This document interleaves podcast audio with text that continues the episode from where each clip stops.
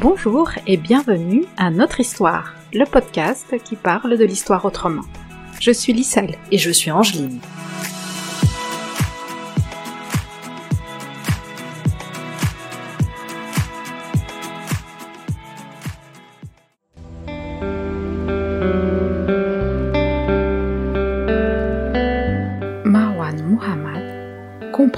L'islamophobie française.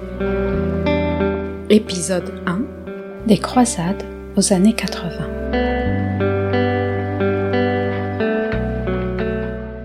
La notion d'islamophobie, elle est le fait d'avoir un traitement différencié des populations musulmanes.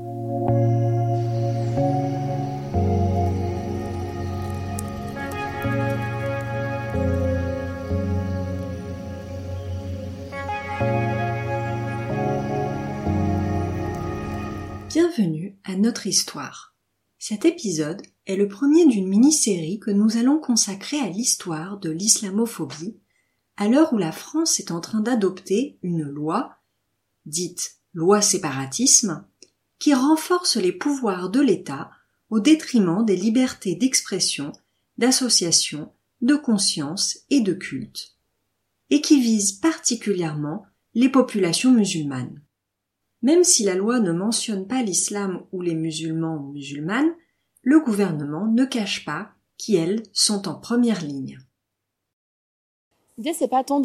Marlène Schiappa, ministre déléguée chargée de la citoyenneté, le 3 février 2021. Qui s'appelait la République en acte. Et le projet pour nous, c'est de montrer avec Gérald Darmanin dans cette loi euh, qu'il y a des principes républicains, la laïcité, la liberté de conscience, la liberté de culte, mais aussi euh, la protection, par exemple, face aux dérives sectaires ou face à la dignité humaine que nous confortons euh, dans ce projet de loi. Mais évidemment, euh, ce projet de loi, il vise en premier lieu à mieux lutter contre l'islamisme radical, qui est le terreau du terrorisme et qui est la principale menace qui existe en France aujourd'hui.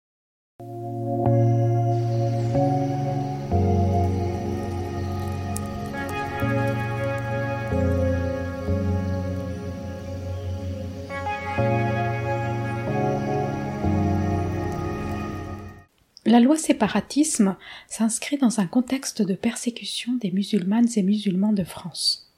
Ainsi, le gouvernement français a lancé une offensive contre les associations musulmanes en dissolvant le comité contre l'islamophobie en France, qui luttait contre les discriminations islamophobes, et l'association humanitaire Baraka City.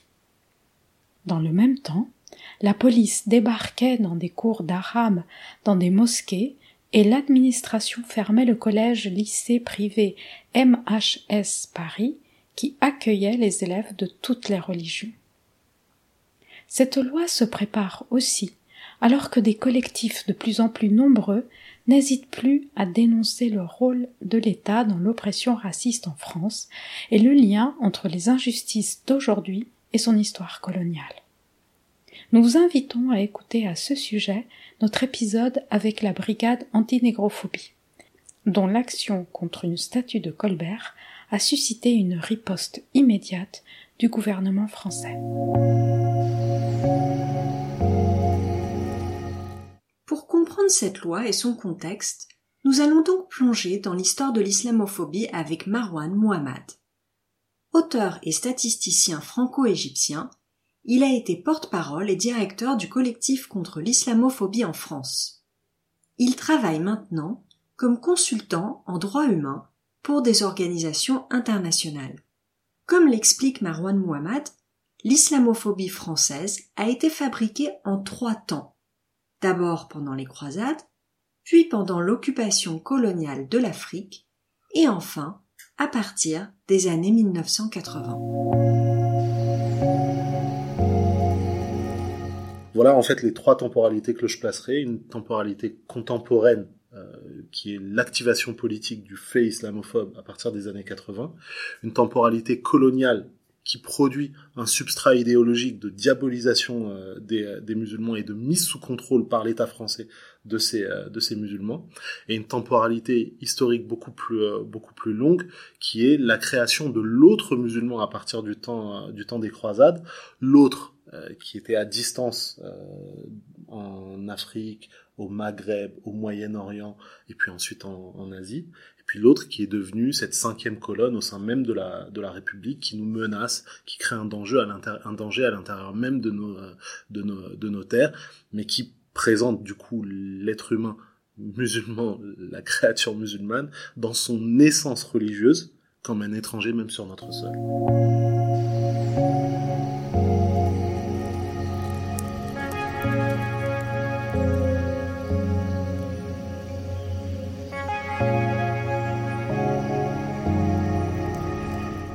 Ce premier volet, nous aborderons les origines de l'islamophobie française en remontant jusqu'au temps des croisades. La deuxième partie évoquera les formes qu'elle prend à partir des années 80 et jusqu'à aujourd'hui.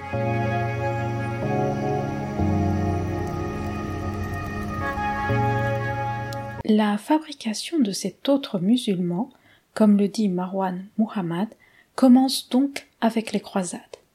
Celles-ci sont des expéditions de conquête organisées par les royaumes chrétiens d'Europe dans les actuelles Syrie et Palestine entre le XIe et XIIe siècle. Derrière le prétexte de libérer le tombeau du Christ, ils veulent conquérir le Proche-Orient. Dans les programmes scolaires, on présente les croisades seulement comme une guerre de religion où les chrétiens se défendent face à l'invasion musulmane, comme on le voit dans cet extrait de l'émission C'est pas sorcier de décembre 2016, destiné à un jeune public. Alors quelle mouche a bien pu piquer les chevaliers François pour qu'ils décident d'aller guerroyer en Terre Sainte? Eh bien regardez la carte, vous allez tout de suite comprendre. À l'époque, le royaume de France appartient à ce qu'on appelle l'Empire chrétien d'Occident, en rouge sur la carte. En bleu, là, c'est l'Empire byzantin, chrétien également, mais sous l'autorité d'un autre chef que le pape, un patriarche. Et puis à côté des chrétiens, il y a les musulmans. Ils occupent une partie de l'Espagne, l'Afrique du Nord, le Proche et le Moyen-Orient, y compris donc Jérusalem et les lieux saints. Alors parmi ces musulmans, il y en a certains, les Turcs seldjoukides, souvenez-vous bien de ce nom, les Turcs seldjoukides qui ont constitué leur propre empire Alors jusqu'à présent, tout se passe très bien.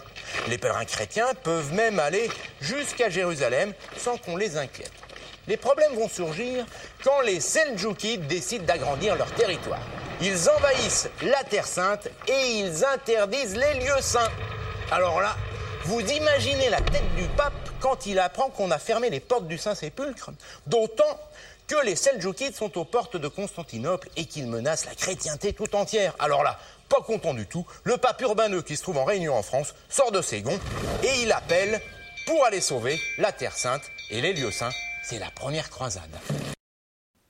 Les croisades servent aussi un objectif de politique intérieure pour les conquérants européens, explique Marwan Muhammad.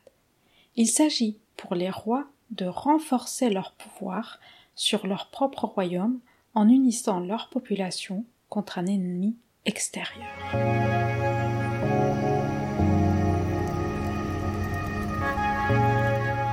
Du temps des croisades, créer un autre de l'autre côté de la Méditerranée, de l'autre côté de l'Orient compliqué, c'était un moyen de dire à sa population, la population française de, l'époque, euh, on va vous envoyer combattre contre des gens que vous ne connaissez pas, et ils sont un danger pour vous, même si vous les avez jamais vus.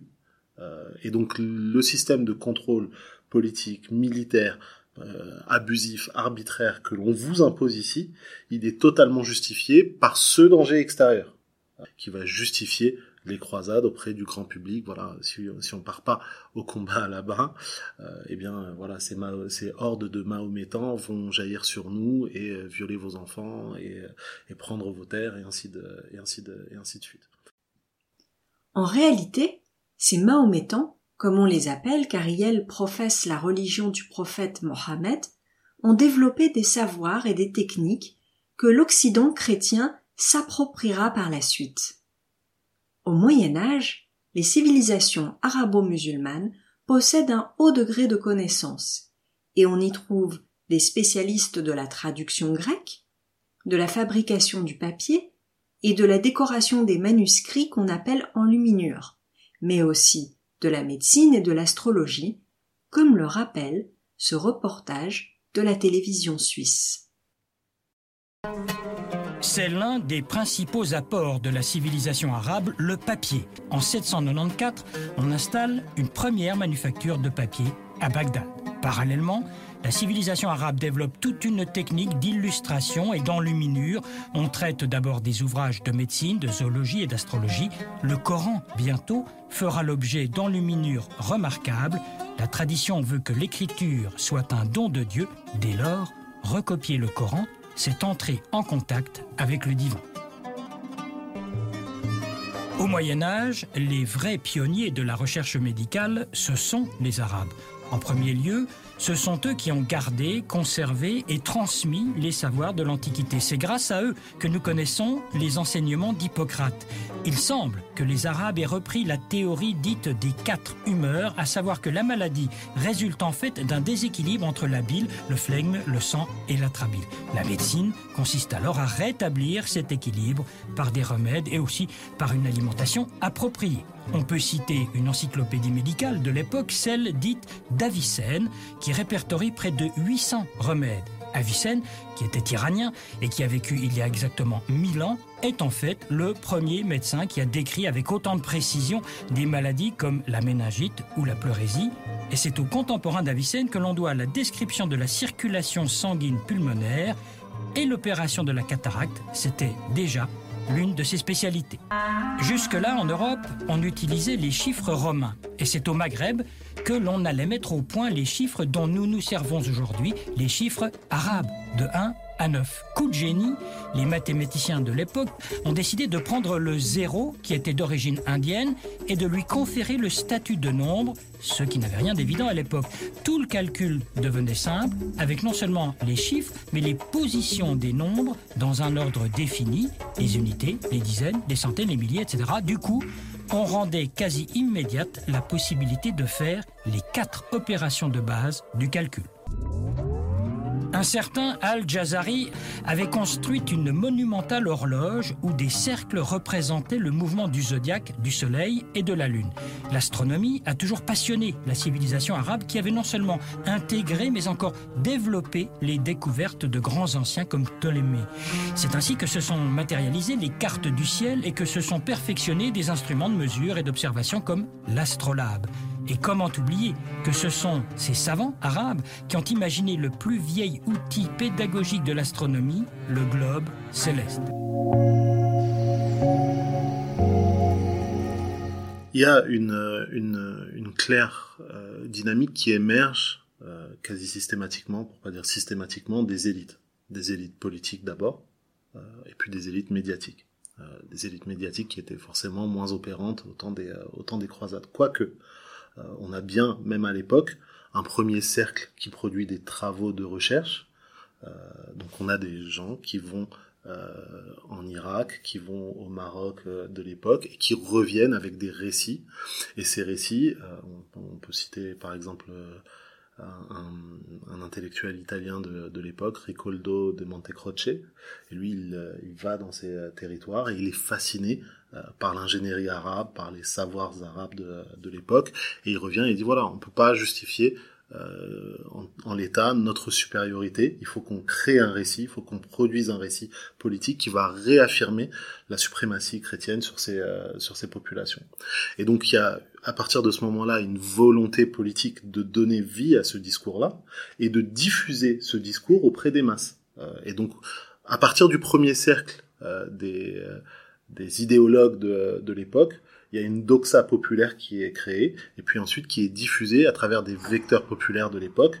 La chanson euh, de Roland et la chanson de geste de l'époque, elle est juste un moyen, un vecteur pour diffuser auprès des masses des discours qui ont été préemptés idéologiquement et politiquement auparavant.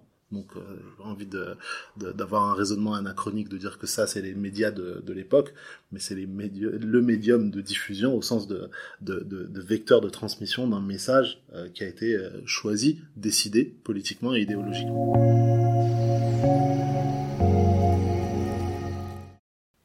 La chanson de Roland est un texte composé au XIe siècle et enseigné parfois aux écoliers et collégiens français.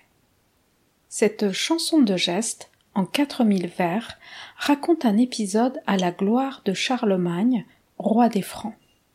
Dans cette chanson, il venge les morts de son armée en détruisant l'armée espagnole, alors musulmane. Quand Charles entend la sainte voix de l'ange, il ne craint plus, il sait qu'il ne mourra pas. Il reprend vigueur et connaissance. De l'épée de France, il frappe l'émir, il lui brise son aume où flambent les gemmes, lui ouvre le crâne et la cervelle s'épand, il lui fend toute la tête jusqu'à la barbe blanche et sans nul recours là-bas mort. Il crie Mon joie pour qu'on se rallie à lui. Les païens s'enfuient, Dieu ne veut pas qu'il reste. Les Français sont parvenus tant désiré.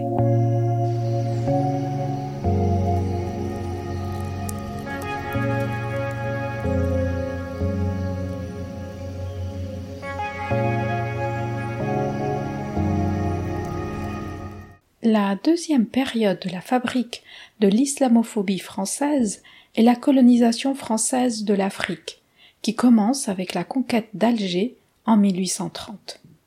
Pendant 130 ans, la France envahit le continent et s'approprie des territoires, soumettant les populations locales à son autorité par la violence. Et puis pendant le temps colonial, et c'est là qu'émerge le concept euh, d'islamophobie. Euh. Le terme même d'islamophobie naît à cette époque pour décrire une partie des méthodes utilisées par l'administration française pour contrôler les populations qu'elle envahit. Ceux qui l'utilisent se préoccupent essentiellement de savoir quelle est la manière la plus efficace pour l'occupation coloniale.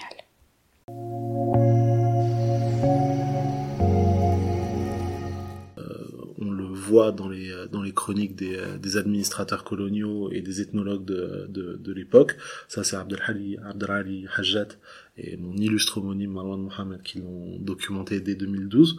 Voilà, on a des administrateurs coloniaux qui se disent que pour des raisons stratégiques et tactiques de contrôle des populations coloniales, il ne faut ni être trop islamophile, ça risquerait de créer des jalousies de la part d'autres tribus qui elles ne sont pas euh, musulmanes, ni être islamophile, ni être islamophile, ni être islamophobe, parce que cette politique d'oppression spécifique liée à leur religion pourrait déstabiliser le contrôle précaire que l'on a établi dans ces zones, euh, dans ces zones-là. Donc pour lui, pour ces administrateurs-là, la notion d'islamophobie, elle est le fait d'avoir un traitement différencié des populations musulmanes et ce traitement différencié pourrait nuire à moyen comme à long terme à la dynamique de contrôle colonial de l'époque. Comme l'explique Olivier Lecourt Grand Maison, auteur du livre Ennemi mortel, représentation de l'islam, l'islamophobie est indissociable des autres outils de l'oppression coloniale que sont l'idée qu'il existe une race d'arabes et qui est infirmière, et la création d'un statut inférieur, celui de l'indigénat, qui soumet les peuples locaux aux colonisateurs. Pour découvrir que le terme islamophobie est d'usage parfaitement courant à la fin du 19e et au début du 20e siècle. Et il n'est pas utilisé par euh, des anticolonialistes ou impérialistes euh, farouches, il est utilisé entre autres par un certain Maurice de la Fosse, qui a été gouverneur général de l'Afrique occidentale française rétif à la politique mise en œuvre notamment au Maghreb français, nous sommes dans les années 1910-1920, au Maghreb français et en Afrique occidentale française, où, écrit-il, se met en place une politique islamophobe. L'ensemble euh, justifie effectivement euh, des politiques répressives particulièrement dures et légitime également des dispositions juridiques d'exception imposé euh, d'abord euh, à ceux qu'on appelait avec un mépris souverain les indigènes algériens, c'est pour ça que j'emploie l'expression indigène avec entre guillemets, parce que qualifier l'autre d'indigène, c'est lui signifier très clairement qu'il n'est pas un citoyen français, qu'il n'est pas un semblable, qu'il n'est pas un égal, mais qu'il est un sujet français.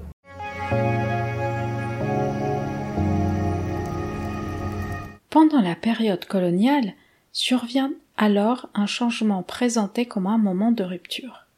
Il s'agit de la loi de séparation des églises et de l'État qui fonde la laïcité à la française. Cette loi, adoptée en 1905 à l'initiative du député Aristide Briand, est une loi qui a pour but que l'État français ne finance plus les églises chrétiennes, surtout catholiques. Le but est d'enlever à celles-ci un pouvoir économique et social trop important et de le transférer à l'État. Mais cela concerne la métropole et pas les colonies françaises. Contrairement à ce qui se passe aujourd'hui, la laïcité n'est alors pensée ni pour l'islam ni pour les colonies, comme l'explique Marwan Muhammad. En 1905, le, fait musulman, euh, n'est pas un fait opérant euh, dans le débat public le plus central euh, en France. À l'époque, le fait religieux musulman est essentiellement un fait colonial et un fait à distance du, euh, débat, du débat public euh, sur l'ensemble des territoires, notamment en, Algérie, mais ça avait une telle étrangeté et c'était tellement à distance des cercles du pouvoir que ça n'avait pas le même impact sur le débat public en, en, France. on ne le retrouve pas comme un fait largement discuté dans les débats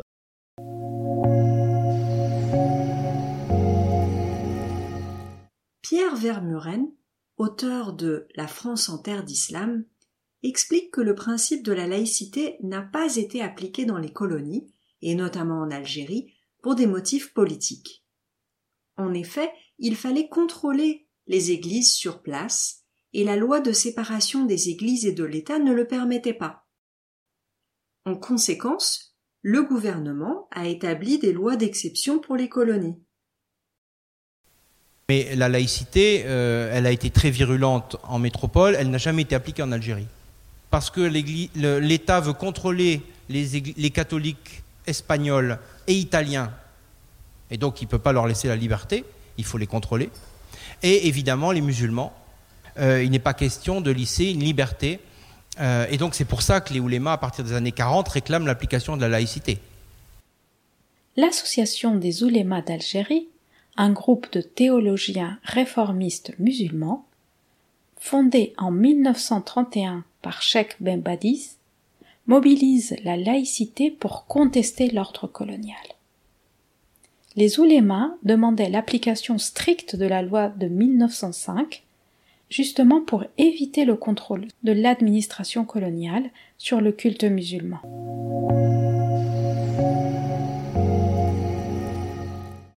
Dans les années, euh, dans les années 20-30, euh, euh, et ensuite qui s'est pour, qui s'est poursuivi, c'était les mobilisations des cadres religieux en Algérie. Et dans ces années-là, il y avait une union, une association des jeunes oulamas, oulémas, savants musulmans d'Algérie, et eux, ils avaient des formations religieuses, ils avaient des formations citoyennes, ils avaient énormément euh, d'interactions avec les autres intellectuels, avec le monde universitaire euh, en Algérie comme comme ailleurs, et passaient par un travail énorme d'éducation populaire, de conscientisation qui, dans, dans bien des contextes, a rendu possible, a facilité ensuite les mobilisations politiques qui ont, qui ont permis la libération. Et ils étaient partie prenante dans ces, dans ces, dans ces mouvements-là. Et ils comprenaient les logiques d'ostracisation des uns et des, et des, et des, et des, et des, et des autres, mais ils comprenaient aussi que si euh, on avait été colonisé, c'est aussi parce qu'on était d'une certaine manière colonisable. Ça, c'est le concept de Malek Ben Nabi. Euh, il explique que voilà, il y a une responsabilité dans le fait d'avoir rendu le pays vulnérable à ce type de prise de contrôle et à la continuité de ce, de ce contrôle-là, et que toute forme de libération passait nécessairement par une partie d'éducation politique, et en l'occurrence pour ceux d'entre nous qui étaient euh, musulmans, d'éducation spirituelle, de comprendre que il existe véritablement de ce point de vue une théologie de libération, et que l'islam ne faisait pas exception. L'État français voyait dans les moyens utilisés des techniques, euh, des outils tactiques pour mieux contrôler la population coloniale. Et c'est comme ça que l'État français s'est engagé dans les questions de culte musulman pendant, pendant la période coloniale. Et à l'époque aussi, il y avait les musulmans modérés, puis les musulmans extrémistes. Il y avait ces catégories complètement créées politiquement. Parce que c'est pas tout de suite qu'il y a eu euh, une analyse euh, religieuse. Il a fallu justement le travail de ces administrateurs coloniaux et de ces ethnologues pour dire ben voilà comment euh, se répartit la population en Afrique de l'Ouest. Voilà comment elle se répartit au Maghreb. Voilà quelles sont leurs croyances. Voilà quelles sont leurs appartenances tribales. Voilà quels sont leurs points de distinction. Faisons-en des points de division afin d'en faire des points de contrôle. Et c'est comme ça que, euh, parmi des tribus, on s'est rendu compte que, bah tiens, activer le, le, le, la différence religieuse, c'était un moyen, meilleur moyen ou un, moyen plus opérant de les diviser politiquement. En Algérie, euh, activer la différence euh, ethnoculturelle euh, des populations kabyles euh, vis-à-vis des autres populations dans le, dans le, dans le pays, c'était un moyen opérant de créer une division entre un front de libération qui autrement aurait été unitaire et qui est devenu unitaire à partir d'un moment où l'oppression était trop grande et où euh, les populations étaient suffisamment politisées, mobilisées, impliquées. Donc, de ce point de vue, euh, de ce point de vue-là, il y a vraiment un acte de pleine, de pleine conscience dans le fait de dire il va y avoir dès l'époque les bons imams, euh, les bons musulmans, les musulmans qui respectent la règle coloniale, voire même qui la soutiennent euh, d'un certain point de vue, qui la normalisent et qui vont produire un discours qui l'accompagne, et les mauvais musulmans, euh, ceux qui sont tout simplement pas d'accord avec le contrôle colonial. François Burga, directeur de recherche au CNRS, auditionné à l'Assemblée nationale en janvier 2016 sur les moyens de Daesh, montre comment on construit des mauvais musulmans. Comme l'imam Chalgoumi, raillé par ses interventions niaises. Qu'on a fait jusqu'à présent, euh, c'est de fabriquer des fausses élites musulmanes et de leur donner la parole au nom de leurs euh, co-religionnaires. Et c'est ça qui. Euh, mais je pense que Monsieur le rapporteur se, souvient de mon exemple et lui l'avait immédiatement compris parce que j'imagine que quand il entend l'imam Chalroumi parler au nom des musulmans alors qu'on a choisi ce monsieur pour son incapacité abyssale à, aligner trois phrases, eh bien, il se sent humilié, ostracisé, stigmatisé, comme absolument, euh, comme absolument tout euh, Français de confession musulmane qui dit mais quel est ce système qui me fait représenter par des gens dans lesquels je ne me reconnais pas? Donc on a déjà là qu'on peut toucher du doigt et qui coûte pas cher un dysfonctionnement des mécanismes de représentation des musulmans. Nous ne souhaitons. Alors, des Chalroumi, il y a le modèle, euh, il y a le modèle analphabète et il y a le modèle savant. C'est-à-dire que dans, la, dans l'espace public, nous n'acceptons que les musulmans amputés de toute dimension oppositionnelle. Nous aimons bien des musulmans euh, savants et intelligents, pourvu qu'ils cautionnent, en quelque sorte, l'assise du discours de domination sur leur communauté. Et, et, mais, mais, sinon, euh, on le traite immédiatement d'intégriste. Ce que je dis moi, François, si c'est Mohamed qui le dit, au bout de deux minutes, il est traité d'intégriste.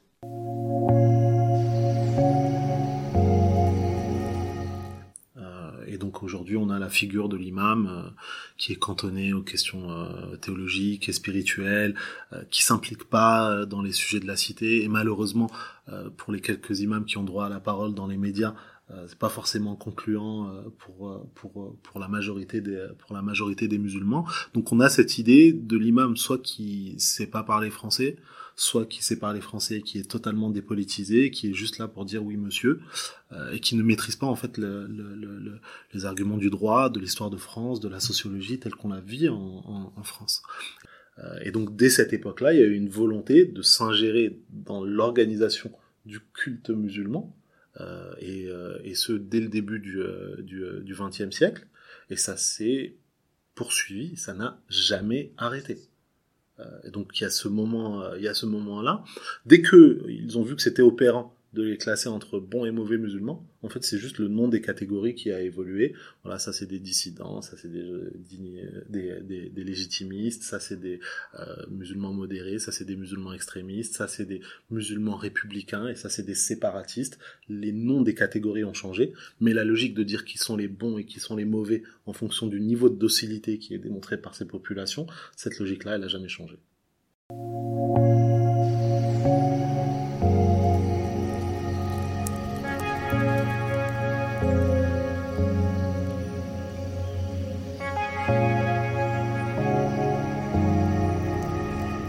Troisième et dernière période de la fabrication de l'islamophobie française commence dans les années 1980. C'est alors que l'ennemi extérieur des croisades devient l'ennemi intérieur. Dans les années 1960, les colonies françaises deviennent indépendantes, alors même que la France fait venir en masse des anciens colonisés pour reconstruire son économie après la Deuxième Guerre mondiale. Mais dès la fin de cette reconstruction, il est question de renvoyer les immigrés chez eux sans tenir compte du fait que ces hommes ont entre-temps ramené leur famille et ont eu des enfants qui sont nés en France. Cela change totalement la donne et les gouvernements qui se succèdent au pouvoir font des immigrés les ennemis de l'intérieur en stigmatisant leur langue, leur religion et leurs coutumes.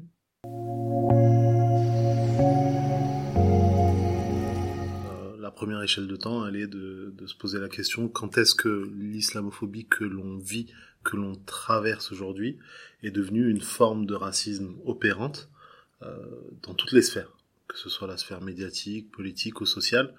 Et celle-ci, on pourrait la tracer euh, au moment des années 80, il y avait un contexte politique à cette époque-là, c'était celui de la révolution iranienne. En 1979, les Iraniennes et Iraniens renversent l'État impérial et instaurent une république islamique sous la direction de l'ayatollah Khomeini. Cet événement traumatise l'Occident et les gouvernements jouent de la peur de l'invasion musulmane en Europe dans un contexte de mobilisation sociale comme celle des usines Peugeot.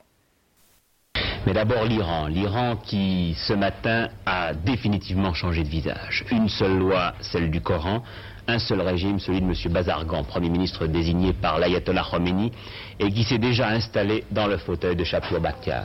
La garde impériale s'est rendue, la fameuse garde noire fidèle au Shah, le commandant en chef des armées a été exécuté.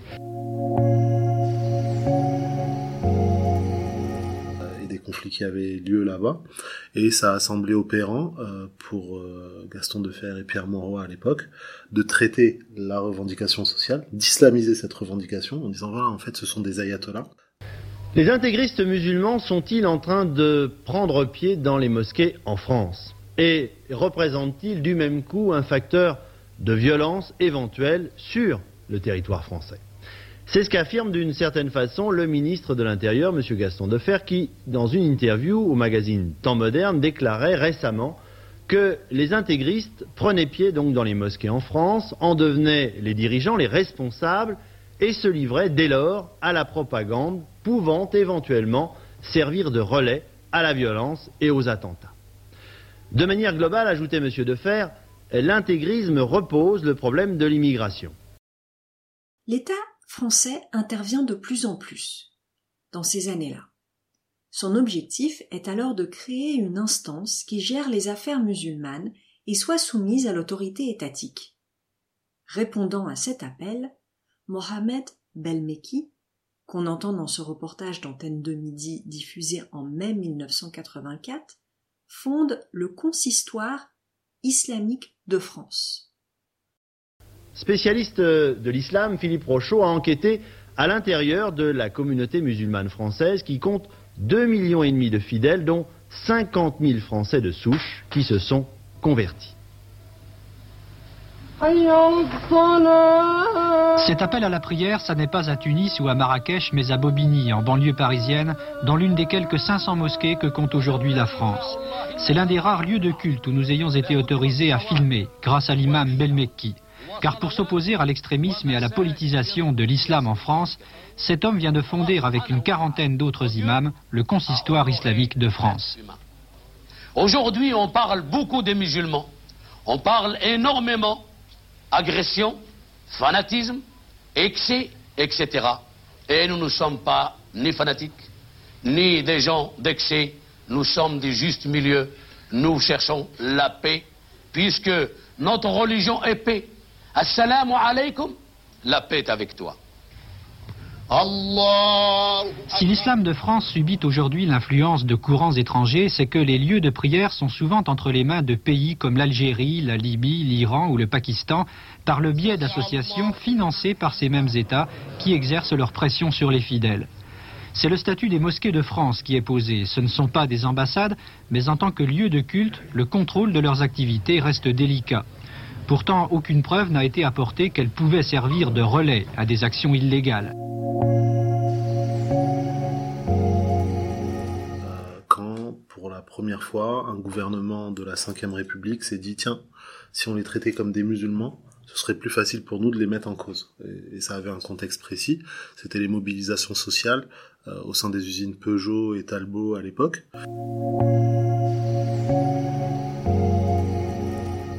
En septembre 1989, éclate une grève ouvrière de très grande ampleur dont le retentissement dépasse largement ses lieux d'origine. Il s'agit de l'usine Peugeot de Mulhouse avec 12 000 salariés et Peugeot Sochaux avec 22 300 ouvriers. Ces derniers, dont un grand nombre d'immigrés, réclament une augmentation de salaire et de meilleures conditions de travail, comme on peut l'entendre dans l'audio qui suit. C'est à Peugeot que le conflit a éclaté. On vient d'y annoncer un bénéfice de 8,8 milliards pour 88, dû à la très forte augmentation de la productivité. Mais pour la direction, il faut encore améliorer la compétitivité. Le 5 septembre, un groupe d'ouvriers de l'atelier de carrosserie de Peugeot Mulhouse décide la grève. Parti de la base. Et que lui-même, il, il mette la main à la pâte. Le bilan des conflits du début des années 80 et le dégraissage des effectifs ont entraîné un changement de comportement de la part des différentes communautés. Les immigrés, eux, se sont investis dans les syndicats la syndicalisation euh, a pris euh, depuis 72, mais l'effort de la syndicalisation s'est fait à partir des années 80. Parce qu'il y a eu pas mal de conflits, surtout en 82. Et à partir de ce moment-là, il y a eu une forte mobilisation de travailleurs immigrés.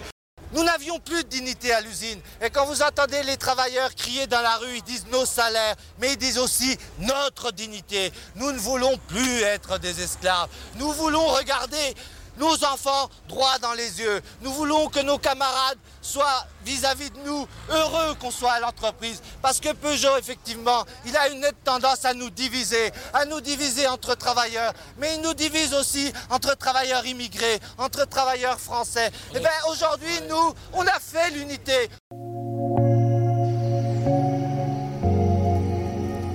Et euh, on voyait que parmi les revendications euh, des travailleurs, il y avait aussi, euh, dans un pacte de revendications, la possibilité pour certains d'entre eux d'avoir un lieu de prière, d'avoir un temps de prière, d'avoir la possibilité d'utiliser leur pause, y compris pour l'accomplissement de leurs obligations religieuses.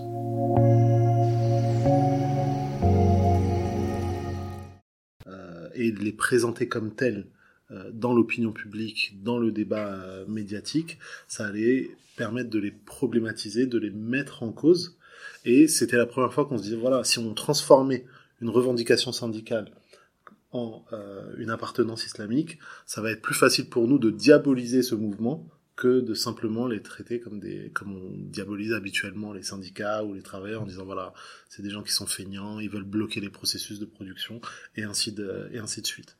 Donc il y a cette temporalité là pour l'islamophobie que l'on vit aujourd'hui, euh, avec euh, des temps aussi. Euh, le 11 septembre, c'était un temps. toute la dynamique de dédiabolisation du Front National, ça aussi, ça a été, ça a été un temps. Le recodage du concept de laïcité. En, une forme d'exclusion de, du fait religieux avec un ciblage particulier des musulmans, ça, ça a été un, un temps. Mais pour cette vague que l'on traverse, c'est à ce moment-là qu'on pourrait la, la situer.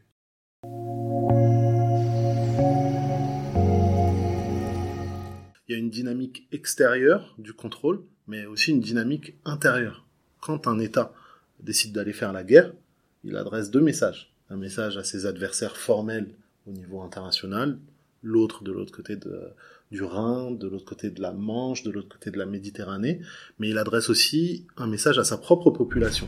Et on voit par exemple euh, dans le cas des États-Unis comment la guerre permanente, la guerre contre l'axe du mal, elle a été effectivement un moyen de, de, prendre le contrôle de ressources pétrolières et de, de, de, bouleverser des équilibres politiques et géopolitiques au Moyen-Orient et plus, et plus largement, mais elle a été aussi un moyen d'adresser un message à sa propre population, un message de contrôle, de dire voilà, nous sommes en danger à l'extérieur, donc vous devez nous obéir à l'intérieur, et les inégalités sociales, les inégalités raciales qui sont criantes dans notre société, elles doivent devenir un fait acceptable compte tenu du danger que produisent les Afghans, les Irakiens et ainsi de suite. Bah, pareil pour la France, pareil pour l'Allemagne, pareil pour l'Angleterre. À travers leur histoire, ils ont justifié des guerres extérieures aussi pour des objectifs politiques qui étaient euh, de l'ordre de la politique intérieure.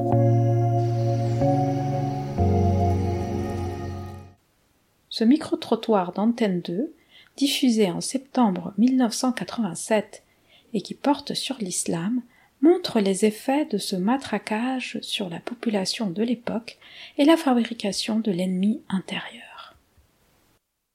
D'abord, c'est la deuxième religion de notre pays, et puis ensuite, c'est près de 3 millions de musulmans ici en France. Alors nous allons tenter de mieux comprendre, de mieux vous expliquer ce problème.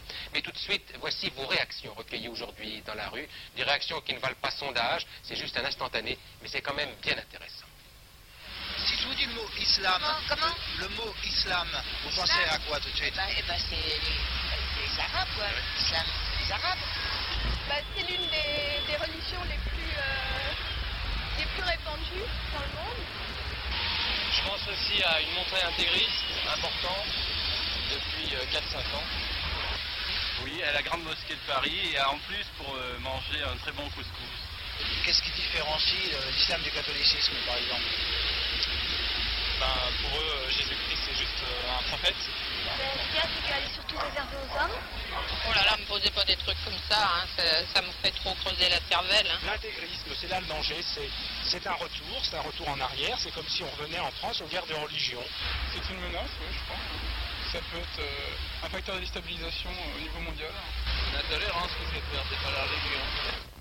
L'islam en France, c'est donc tout à la fois un constat et un débat, un débat qui se nourrit d'ailleurs de l'actualité internationale avec ce qui se passe au Liban, avec la guerre Iran-Irak, avec plus récemment les événements de la Mecque. Mais c'est aussi chez nous un débat national. Tenez, deux couvertures de magazines qui ne sont pas récentes mais qui illustrent bien le problème. D'abord, rappelez-vous, c'était le Nouvel Observateur qui titrait L'islam en France, et puis beaucoup plus polémique, eh bien Le Figaro, c'était en 85, en octobre. Serons-nous encore français dans 30 ans? À titre personnel, j'aimerais introduire une grille utilitaire dans l'analyse du racisme. Euh, parce que souvent, en fait, on a, on a deux grilles. On a une grille politique, elle est parfaitement valide. Le racisme est une dynamique politique, elle est le fruit d'une stratégie, elle est parfois le moyen utilisé pour accomplir une stratégie politique, qu'il s'agisse de faire appel à l'électorat d'extrême droite ou autre. Euh, et puis une grille morale qui dit voilà le racisme c'est mal, merci beaucoup, bonne journée, chantons ensemble et tout ira mieux euh, et tout ira mieux demain. Et puis une grille utilitaire qui dit voilà le racisme il est un moyen d'accéder à des ressources, de stabiliser des ressources, de stabiliser des élites. Et donc c'est le plus court chemin pour exclure de la compétition des gens qui ont une couleur de peau différente, une religion différente, une origine différente euh, ou une appartenance genrée différente. Pourquoi est-ce que je vais être en compétition avec des femmes au sein de la promotion des ingénieurs qui viennent d'être diplômés si je peux faire en sorte que le simple fait qu'elles soient des femmes euh, leur donne un moindre accès à la promotion euh, et donc du coup je suis en compétition juste avec les autres hommes plutôt qu'être en compétition avec tous les ingénieurs diplômés. Pourquoi est-ce que je vais être en compétition avec des gens euh, qui ont une origine différente ou une couleur de peau différente alors que le simple fait euh, de les discriminer par la langue, par la nationalité, par l'origine, par leur couleur de peau ou la religion, va mécaniquement, arithmétiquement, réduire le pool des personnes avec qui, socialement, je suis en compétition. Écoutons cette archive qui date de 1986, dans laquelle on entend Nasser Tétan, médecin et l'un des fondateurs de Radio Beurre, dire qu'il faut désormais compter avec les enfants des immigrés. Les enfants de l'immigration vont représenter un pouvoir de vote au présidentiel et aux législatives. Et ça, ça va être un moyen de faire passer nos revendications. Et dans les prochaines années, il faudra compter avec nous. Tu vois ça, c'est très important. Et par rapport à nos parents qui avaient plié, qui, les chines ou qui ne revendiquaient pas ou, euh, euh, qui ne pouvaient pas manifester euh, sous peine soit d'être virés de l'usine ou d'être expulsés ou d'avoir un tas de choses comme ça, nous, nous revendiquons d'être ici, cet espace, et euh, d'être, disons, consultés et qu'on, et qu'on donne suite à nos revendications.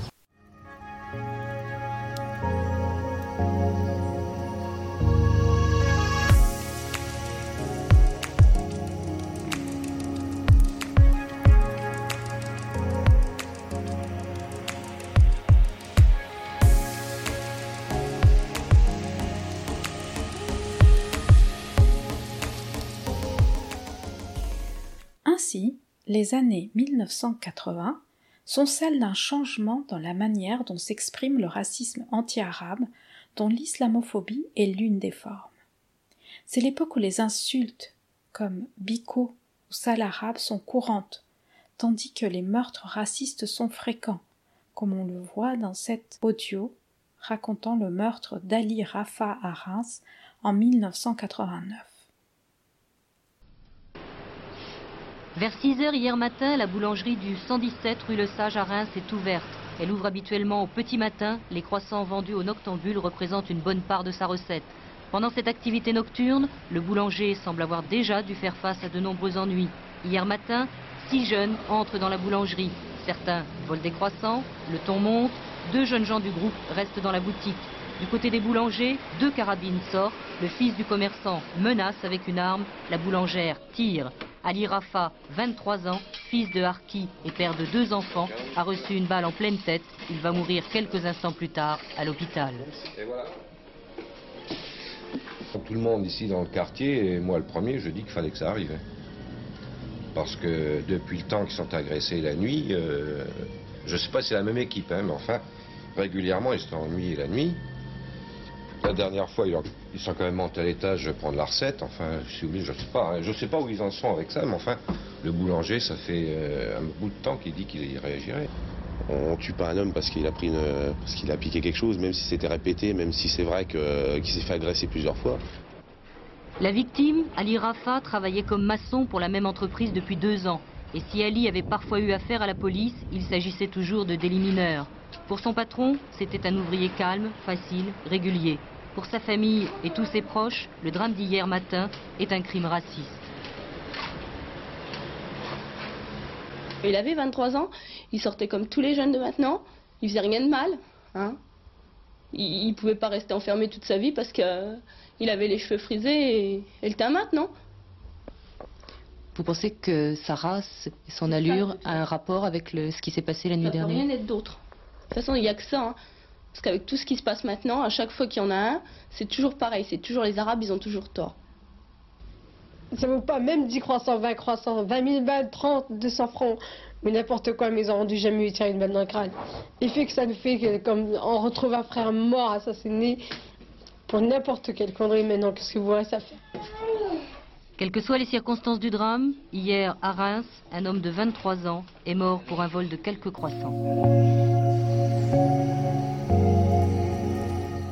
La sociologue Rachida Brahim a recensé 731 crimes racistes entre 1970 et 1997 qui ont fait 610 blessés et 353 morts, soit une moyenne de 35 décès par an. Sur ce total, elle compte 82 attentats visant des lieux fréquentés par des maghrébines et maghrébins. Parallèlement, la répression policière et judiciaire cible plus particulièrement ces populations. Le nombre de détenus croît fortement dans les années 80, passant de 40 000 à 50 000. Faute de statistiques ethniques, nous savons juste que 25% des détenus ont sollicité un dispositif spécial durant le mois de Ramadan en 2017 et que les étrangers sont surreprésentés dans les prisons.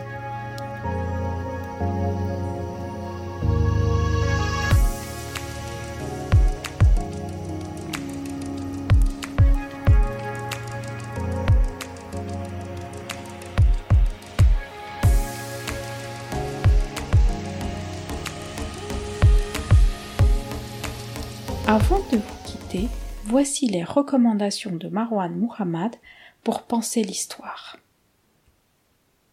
Euh, la première, c'est un film d'Akira Kurosawa euh, qui s'appelle Vivre.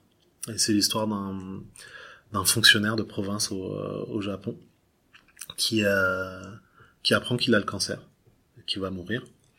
Et euh, il est tout seul. Il voit que tout le monde s'en fiche euh, totalement euh, parce qu'il n'a pas grand monde autour de autour de lui. Mais il se rend compte que dans un des quartiers de la ville, il y a les mamans, il y a les familles qui se plaignent que l'eau est polluée et qu'elles se heurtent à des fins de non-recevoir, quel que soit le guichet auquel elles, elles se présentent. Et donc, dans l'anonymat le plus total, il se lance dans un dernier combat pour régler ce problème, euh, ce problème-là. Et donc lui-même va prendre sur ses épaules euh, un long et difficile combat administratif jusqu'à ce que euh, les eaux soient assainis et jusqu'à ce que bah, le, le, le, problème soit résolu. Il meurt dans l'anonymat total et c'est seulement après qu'en fait les, gens réalisent ce qu'il ce qu'il a fait. Et je trouve ça magnifique parce qu'en fait on a tous les jours des raisons d'abandonner, des raisons de lâcher l'affaire, des raisons de chercher euh, la reconnaissance sociale pour le bien que l'on fait au quotidien. Et ce monsieur, il donne l'exemple, comme je parlais tout à l'heure des héros anonymes de notre de notre histoire.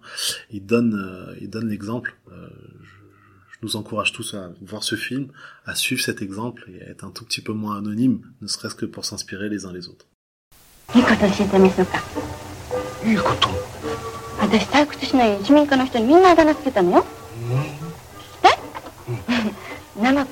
私退屈しないように市民課の人にみんなあだ名つけたのよ。うん、聞きたい、うん、ナマコ。ナマコ。誰だかわかるぬるぬるしてつかみどころのない人。係長の大野さんや。ナマコ。Le deuxième, c'est euh, un livre euh, qui s'appelle Construire avec le peuple de Hassan Fathi, un architecte, euh, un architecte égyptien. Et lui, euh, il, euh, c'est l'histoire de son travail en fait euh, au moment où l'Égypte devient entre guillemets l'Égypte moderne avec des constructions en béton, euh, des grandes villes qui émergent, des grandes constructions, euh, des villes importantes comme Alexandrie et Le Caire, mais qui deviennent des mégalopoles parce qu'il faut construire et étendre la ville de plus en plus. Et lui, il fait le choix à ce moment-là de réhabiliter euh, les techniques de construction ancienne égyptienne, donc en l'occurrence la brique de boue, mais en appliquant les techniques architecturales modernes. Et on voit le souci qu'il a pour les personnes et pour les et pour les familles au quotidien dans la manière de, construire leur maison, de les de les de les aider et, euh, et ça aussi de, de se rappeler que bah voilà on réfléchit à l'échelle des personnes, on réfléchit à l'échelle des familles, on essaie de bien faire et même des compétences euh, comme des compétences qu'on croirait purement techniques en fait, l'architecture, eh bien ici elles sont mises au service d'un projet humain beaucoup plus large. Et on lit à travers le parcours de Hassan Fathi que c'est aussi d'abord, avant tout, un parcours politique. Euh, il dit ce que l'on présente comme de la modernité, au bout du compte, c'est pas si moderne que ça et c'est pas si progressiste que, que, que, que ça. Le béton n'est pas moderne contre la brique de boue. C'est l'usage qu'on en fait qui va conditionner la qualité de vie des, euh, des familles. Pour moi, construire une maison euh, pour euh, pour quelques pour quelques dollars là où elle aurait coûté des milliers ailleurs, c'est un acte politique et c'est un acte de libération des familles que je que j'essaie d'aider avec lesquelles je travaille. Donc ça, ça donnera des idées, je pense, à beaucoup de monde pour qu'ils comprennent que voilà, si t'es boulanger, euh, architecte, euh, statisticien, ingénieur, mécanicien, sage-femme, euh, ce que tu fais c'est beau, ce que tu fais c'est magnifique, ce que tu fais c'est utile, mais ce que tu fais ça a aussi un sens, et ce sens il peut être spirituel, politique, culturel ou autre, c'est toi qui lui donnes ce sens-là. Ne crois pas que euh, les mobilisations euh, dans la rue ou dans des pétitions, elles soient fondamentalement différentes de ce que toi tu, de ce que toi tu fais, n'oublie pas et perds pas espoir à cause de ça. Voilà. Nous remercions Marwan Mohamed pour cette interview et nous vous invitons à écouter la deuxième partie de l'entretien dans le second épisode. Nous verrons comment, à partir de la fin des années 1980, l'islamophobie se transforme pour devenir la forme dominante du racisme contre les descendants des anciennes colonies d'Afrique et comment les musulmans et les musulmanes résistent et s'organisent pour défendre leurs droits et leur dignité. Merci de votre écoute.